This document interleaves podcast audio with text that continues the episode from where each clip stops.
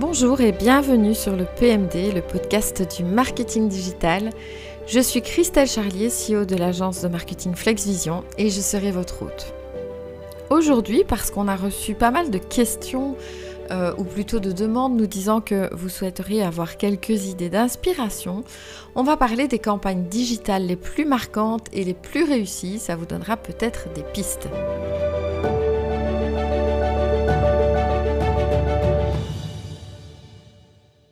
Alors exceptionnellement, il n'y aura donc pas de plan d'épisode puisqu'on va simplement voir les unes après les autres les campagnes les plus marquantes selon nous, en tout cas celles sur lesquelles nous sommes retombés avec l'équipe. Et on va voir un petit peu comment elles fonctionnent et comment les décortiquer, quels sont les secrets de leur succès, etc. etc. Donc je vous propose cette fois de ne pas tourner autour du pot et d'entrer directement dans le vif du sujet avec la première campagne la campagne Snap to Steal de Cheetos qui était en fait sur Snapchat. Alors on va voir que euh, cette campagne qui avait en fait pour objectif simplement de lancer le nouveau snack de Cheetos, c'est le Crunch Pop Mix. Euh, ils ont vraiment fait preuve d'une créativité hyper audacieuse en exploitant donc la popularité de Chester Cheetah, hein, le, guépard de la marque, et euh, en combinant ça avec le Super Bowl et de l'interactivité. Alors comment ils ont fait? C'est simple. Au lieu de se contenter d'une publicité télévisée pendant la finale du Super Bowl, et on sait que ça coûte une petite fortune, la marque a opté pour une approche innovante avec de la réalité augmentée. Et les utilisateurs de Snapchat pouvaient pointer simplement leur téléphone vers la publicité de Cheetos et voler virtuellement un sachet du Crunch Pop Mix qui apparaissait à l'écran. Forcément, les utilisateurs de l'application qui s'étaient servis de l'outil recevaient un coupon qui leur permettait de recevoir gratuitement un paquet de Crunch Pop Mix. Alors c'est évidemment, vous en doutez, une mise en place corsée et costaud pour, euh, pour aboutir à un résultat comme celui-là, avec une planification hyper minutieuse et évidemment un investissement de taille. Mais ça a été hyper efficace puisque euh, c'est plus de 50 000 paquets virtuels de Crunch Pop Mix qui ont été volés, entre guillemets, depuis la publicité. Et le trafic sur le site de Cheetos a connu une croissance spectaculaire de plus de 2500% à ce moment-là. Donc c'était vraiment une réussite incontestable euh, qui a euh, entraîné une belle découverte de ce nouveau produit qu'il sortait. Alors pourquoi ça a marché? Bah, forcément, c'est l'espèce de mix entre le côté old school de distribuer un, produit test, ça c'est vieux comme le monde, d'utiliser la publicité à la télé pendant le Super Bowl en plus, ça aussi on peut pas dire que ce soit récent, et de mélanger ça avec le côté technologique qui en plus donne une image hyper jeune de la marque. Et forcément, choisir Snapchat comme lieu de diffusion de cette publicité est un bon calcul puisqu'on va s'adresser à une population plus jeune. Et en prime, forcément, on peut ajouter l'idée que la pub n'était diffusée que sur une période limitée, ce qui veut dire que les gens avaient vraiment le sentiment d'urgence, et on sait que le sentiment d'urgence, ça fonctionne. Euh, l'utilisation du filtre de réalité augmentée qu'ils avaient fait développer exprès pour ça, euh, c'est devenu forcément une expérience exclusive. Hein. Les gens savaient bien que le filtre ne serait plus disponible ensuite. Et en, prime, ils étaient récompensés par un prix donc euh, un paquet de Crunch Pop Mix, hein. mais il y a vraiment tous les ingrédients de réussite d'une campagne publicitaire. Mélanger des expériences digitales et réelles, c'est franchement un des meilleurs moyens de se démarquer de tout le monde. Alors évidemment, là, on parle de publicité. Rien que par exemple les 30 secondes au Super Bowl, c'est dans les 7 millions de dollars. Donc rien que la publicité télé. En plus, il aura fallu créer euh, le filtre virtuel, tout ce qui permettait d'envoyer les coupons, etc., etc. Il y avait pas mal de choses à mettre en place pour que ça fonctionne vraiment bien et que ce soit efficace. Pour ne pas avoir l'effet inverse justement de imaginer que vous fassiez tout ça et que ça ne fonctionne pas bien l'image sera plutôt négative. Donc c'est un énorme investissement, mais rien ne vous empêche de trouver d'autres solutions moins coûteuses pour allier comme ça la technologie, l'expérience immersive et la réalité. Je vous prends un exemple beaucoup, beaucoup, beaucoup moins cher. Euh, chez un client agent immobilier qui avait beaucoup de biens, qui a beaucoup de biens en règle générale, on avait organisé le concours du panneau doré, c'est-à-dire que sur peut-être les, 150 panneaux qu'il avait dans la ville où, il vivait, il y avait euh, un, deux ou trois panneaux dorés, je ne sais plus, que les utilisateurs devaient retrouver, les utilisateurs des réseaux sociaux devaient retrouver et afficher sur leur propre réseau pour qu'on puisse euh, déterminer un gagnant et le gagnant remportait, il y avait un tirage au sort, le gagnant remportait un chouette cadeau. C'est évidemment beaucoup moins coûteux mais interactif quand même et il n'y avait pas eu pas mal de participants évidemment. En plus, il faut imaginer que chacun de ces participants se promenait dans la ville en levant la tête et en cherchant les panneaux de cette agence. Vous imaginez bien que ça a un impact. Alors deuxième campagne qui a été très efficace, mais je parie que vous avez oublié pourquoi elle existait. Vous rappelez certainement tous du Ice Bucket Challenge. Oui, non, peut-être. Allez, rappelez-vous, en fait, tout le monde devait se verser euh, une, un bassin avec des glaçons et de l'eau glacée, en gros. Et c'était un vrai challenge tout le monde relevait le défi, des célébrités, euh, les gens du, de, vous et moi, euh, le commun des mortels. Et donc, euh, c'était diffusé absolument partout. Mais l'objectif de cette publicité, qui a commencé en fait sur TikTok et puis qui s'est qui s'est reproduite un peu partout parce que ce qui apparaît sur TikTok se retrouve sur Instagram et se retrouve quelques temps plus tard sur Facebook. Il faut se dire que ça arrive toujours un peu plus tard. En réalité, euh, elle a été lancée par euh, deux militants qui voulaient éveiller les consciences sur la maladie de Charcot. J'imagine qu'on est très nombreux à avoir oublié que c'était pour cette maladie. Elle a d'ailleurs ensuite, la campagne été attribuée à la SLA, hein, donc euh, l'association de la sclérose latérale amyotrophique trophique. J'espère que je ne dis pas de bêtises.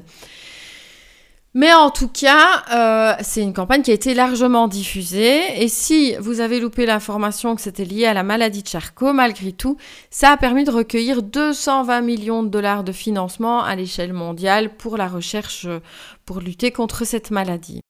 D'ailleurs, ces 220 millions de dollars ont clairement participé au fait que quelques années plus tard, euh, les chercheurs ont identifié un nouveau gène à la maladie et ça a permis euh, d'ouvrir la voie à une thérapie génique euh, et à de nouveaux médicaments. Alors pourquoi ça marche? Alors bien sûr, il faut bien se dire qu'aujourd'hui, avec le nombre de challenges qu'il y a sur TikTok, c'est plus difficile de lancer un nouveau challenge. Mais Soyons clairs, lancer un challenge, ça euh, exploite des, aspects de la personnalité de tout le monde, ça encourage la compétition et les gens essayent tous de rendre leurs vidéos plus drôles, plus impressionnantes, etc., etc. Donc, et ça joue aussi sur le narcissisme. Ça donne à tout le monde la possibilité de publier une vidéo de soi-même avec une bonne raison, entre guillemets, puisque c'est philanthropique. On va passer à la troisième campagne vraiment cool. Moi, c'est une de mes préférées parce que je trouve que c'est la meilleure réponse au problème qu'a rencontré la marque. C'est donc euh, la campagne Free Cuthbert d'Aldi sur Twitter. Donc ça a démarré sur Twitter et euh, en fait la chaîne de supermarchés britannique Marks Spencer a intenté une action en 2021 contre son concurrent concurrent entre guillemets Aldi, en affirmant que le design d'un gâteau en forme de chenille d'Aldi, qui s'appelait Cuthbert la chenille, violait leurs droits d'auteur parce qu'il ressemblait trop à leur propre gâteau Colin la chenille. Bon, déjà, vous imaginez le truc, hein alors, au lieu de s'engager dans la voie judiciaire, Aldi a eu une réaction hyper cool. Ils ont choisi de prendre cette euh, controverse et d'en parler beaucoup en ligne avec un humour hyper britannique, soyons clairs, c'est vraiment ça, et une campagne virale sur Twitter. En fait, Aldi a tweeté ce n'est pas un, procès comme les autres, il s'agit de hashtag Free Donc, libérer Cuthbert. Alors, c'est vraiment une parodie, bien sûr. Et euh, la marque a comme ça capté l'attention des utilisateurs de Twitter et euh, tout le monde a commencé à publier des jeux de mode, des blagues décalées sur la lutte de Cuthbert pour euh, retrouver sa liberté. Donc il y a eu par exemple des photos de, de la chenille derrière les barreaux, emballée dans une boîte en forme de prison. Et du coup, les utilisateurs ont commencé à créer du contenu en masse eux aussi, des mèmes, des parodies, des détournements, avec à chaque fois le hashtag FreeCutBur euh, qui a totalisé plus de 60 000 tweets. Vous pouvez encore aller regarder sur Twitter, ça vaut de l'or. Alors, la raison principale de la réussite, c'est vraiment l'idée de base, tout simplement. Hein. Euh, traiter une chenille en chocolat comme un personnage réel qui a été accusé à tort, c'est super drôle. Et l'utilisation du hashtag a permis de lancer une sorte de feuilleton qui permettait à tout le monde de rejoindre la conversation et de participer. Donc c'était vraiment très très amusant et très fun. Donc, qu'est-ce qu'il faut retenir? Ça sert à rien de commencer à lancer une action en justice. Hein. Si euh, Marx et Spencer avaient eu la même intelligence qu'Aldi et euh, avaient lancé eux-mêmes une campagne contre Cuthbert euh, en parlant de Colin la chenille qui était copiée, ça aurait certainement eu bien plus d'efficacité que de commencer à intenter une action en justice. Donc parfois, ça rapproche aussi les gens de vous quand vous abordez des sujets comme ceux-là. Alors on va passer à la campagne suivante qui est une de mes préférées aussi. C'est Like a Girl de Always. Donc Always, la marque de protection féminine. Hein. Euh, leur campagne était, était, vraiment très très chouette. Elle a été lancée sur YouTube, mais elle a été un petit peu partout. Et elle, euh, elle a joué sur euh, le mouvement féministe, ce qui est logique hein, pour Always, puisque c'est une marque qui s'adresse aux femmes. Et donc, ils ont lancé la campagne Like a Girl euh, en 2014. Et c'était en gros euh, transmettre le message que euh, comme une fille ou like a girl n'est pas une insulte. Donc dans la campagne, ils demandaient à des petites filles, essentiellement au début, frappe comme une fille, cours comme une fille. Et en fait, elles montraient qu'elles frappaient de toute leur force et qu'elles couraient très très vite, etc. Donc L'ambition était de dégager le message que une fille va, mettre autant d'énergie et de cœur dans ce qu'elle fait qu'un garçon, forcément. Et euh, une fois que la première vidéo est sortie, il y a eu des femmes du monde entier qui ont réagi en partageant leurs propres expériences pour montrer aux générations futures que euh, elles aussi, elles savent faire des choses comme les filles et, euh, et que ce sont de sacrées bonnes choses. Alors Always a aussi euh, renforcé la campagne en publiant plein d'autres vidéos de suivi euh, qui montraient tout le parcours vraiment exceptionnel de certaines femmes et hashtag like a girl. Alors, ça a bien sûr augmenté la notoriété de, de, la marque Always, mais aussi ils ont mené une étude après. Alors, vous allez me dire, c'est toujours un peu biaisé probablement quand c'est mené par la marque, mais euh, une étude a révélé que 76% des jeunes filles ont maintenant une image beaucoup plus positive de comme une fille, alors qu'avant on était plutôt à 19%.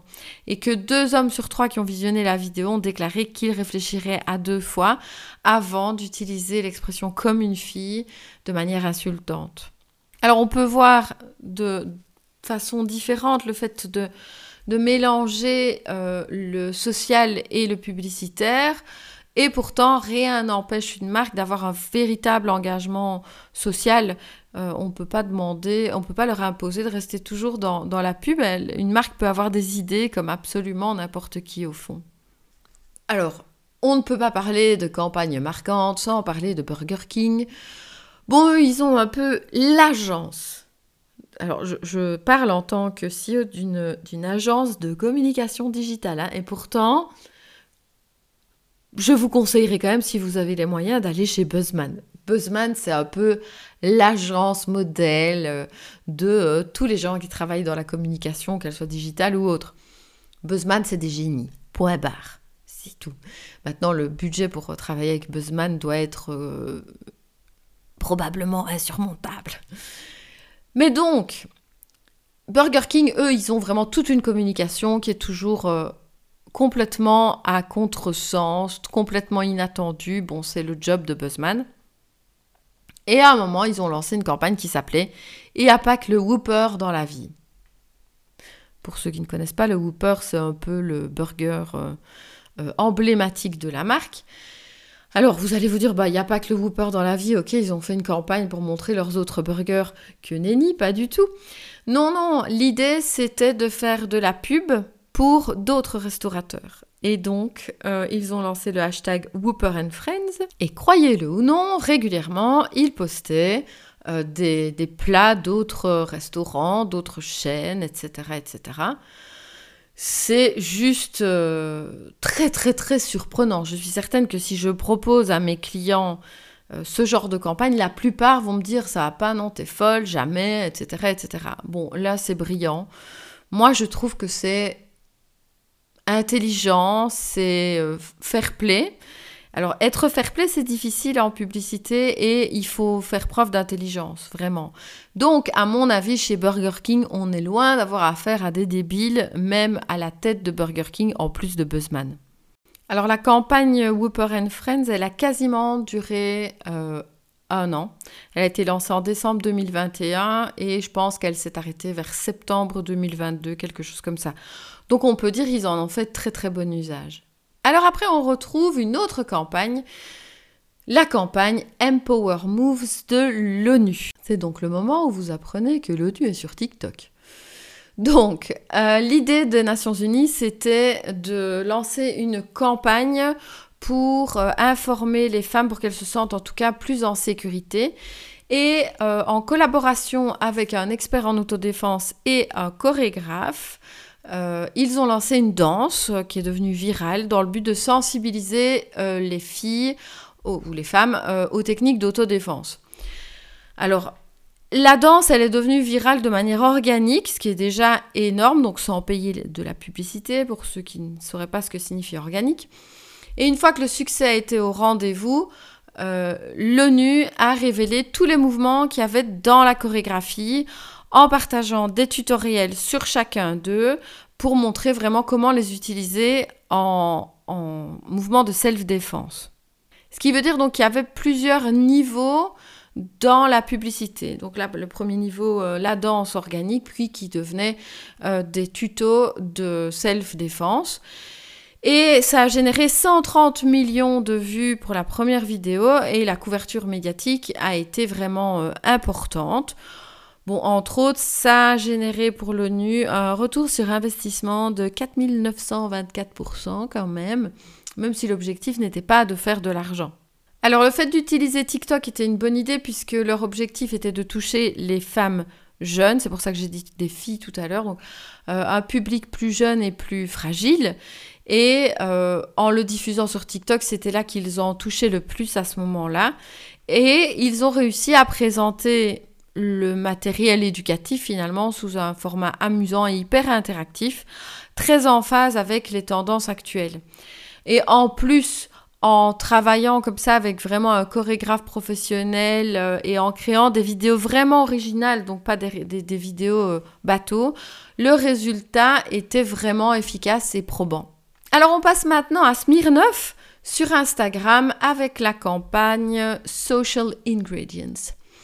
Donc on est sur Instagram au départ, mais comme pour tout, les campagnes, elles ne se cantonnent pas à une seule plateforme. Quand elles fonctionnent, elles sont diffusées un peu partout par le public lui-même. Alors, qu'a fait Smirnoff Pendant 100 jours, ils ont puisé leur inspiration dans les gros titres de l'actu pour faire leur propre recette de cocktail.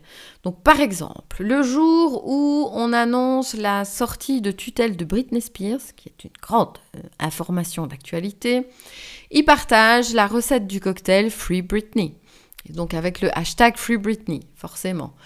Alors, leur euh, cocktail Traffic Light a été mis en avant quand la Nouvelle-Zélande a levé les restrictions anti-Covid où une fois ils ont créé un cocktail inspiré de la sortie de Squid Game quand euh, elle euh, triomphait vraiment sur Netflix.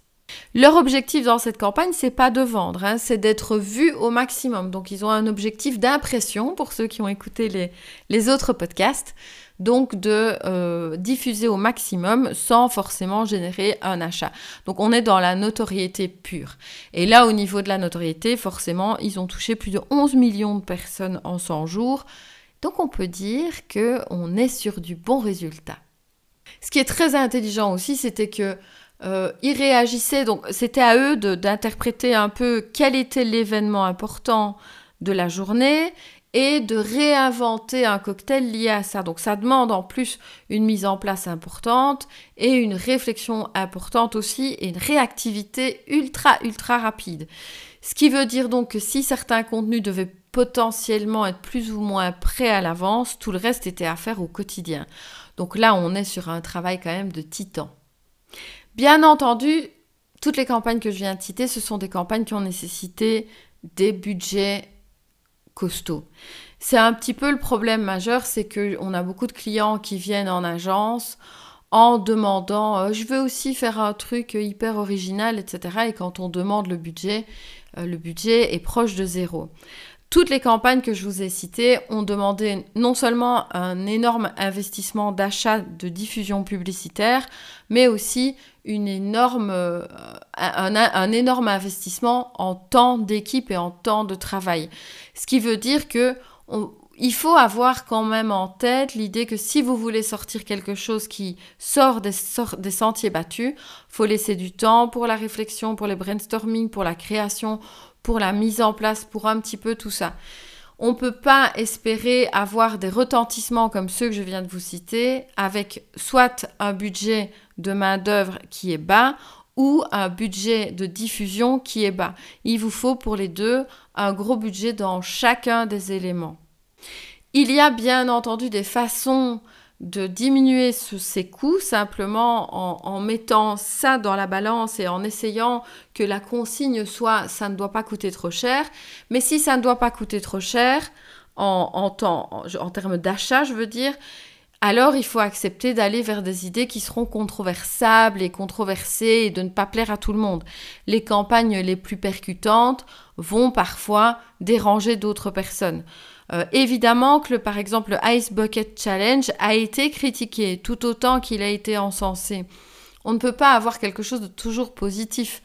Aldi euh, versus Marks et Spencer, ça n'a pas forcément eu un retentissement que positif pour Aldi, puisque certains prenaient la défense de Marks et Spencer. L'idée, c'est qu'à un moment, vous devez vous dire qu'en publicité, on ne peut pas plaire à tout le monde. Plaire à tout le monde, c'est plaire à n'importe qui. Et si vous vous obstinez à vouloir plaire à tout le monde, vous allez simplement sortir des publicités bateaux, bidons, déjà vues un milliard de fois. Et je peux vous dire que pour travailler avec un secteur habituel, on vient chez nous parce qu'on a bien aimé telle chose un peu controversable qu'on a faite chez un client, ah j'ai adoré ce que vous avez fait pour tel client, je veux quelque chose d'aussi percutant. Et quand on arrive avec une solution percutante, il est très très très courant qu'on nous dise ah bah oui mais non ça ça va fâcher un tel, ça ça pourrait être un peu choquant, non on pourrait avoir une mauvaise réaction de tel groupe de personnes, etc. etc. Malheureusement, je répète, plaire à tout le monde, c'est plaire à n'importe qui. Et si vous voulez quelque chose qui a une vraie répercussion, parfois c'est un peu la seule voie. C'est de choisir un axe dans lequel vous peut-être provoquez une réaction au sein d'une population. Alors ça peut être votre audience qui va adorer et tous les gens qui ne sont pas conformes à votre audience qui vont détester. Et c'est pas grave, vaut mieux ça qu'un résultat moyen.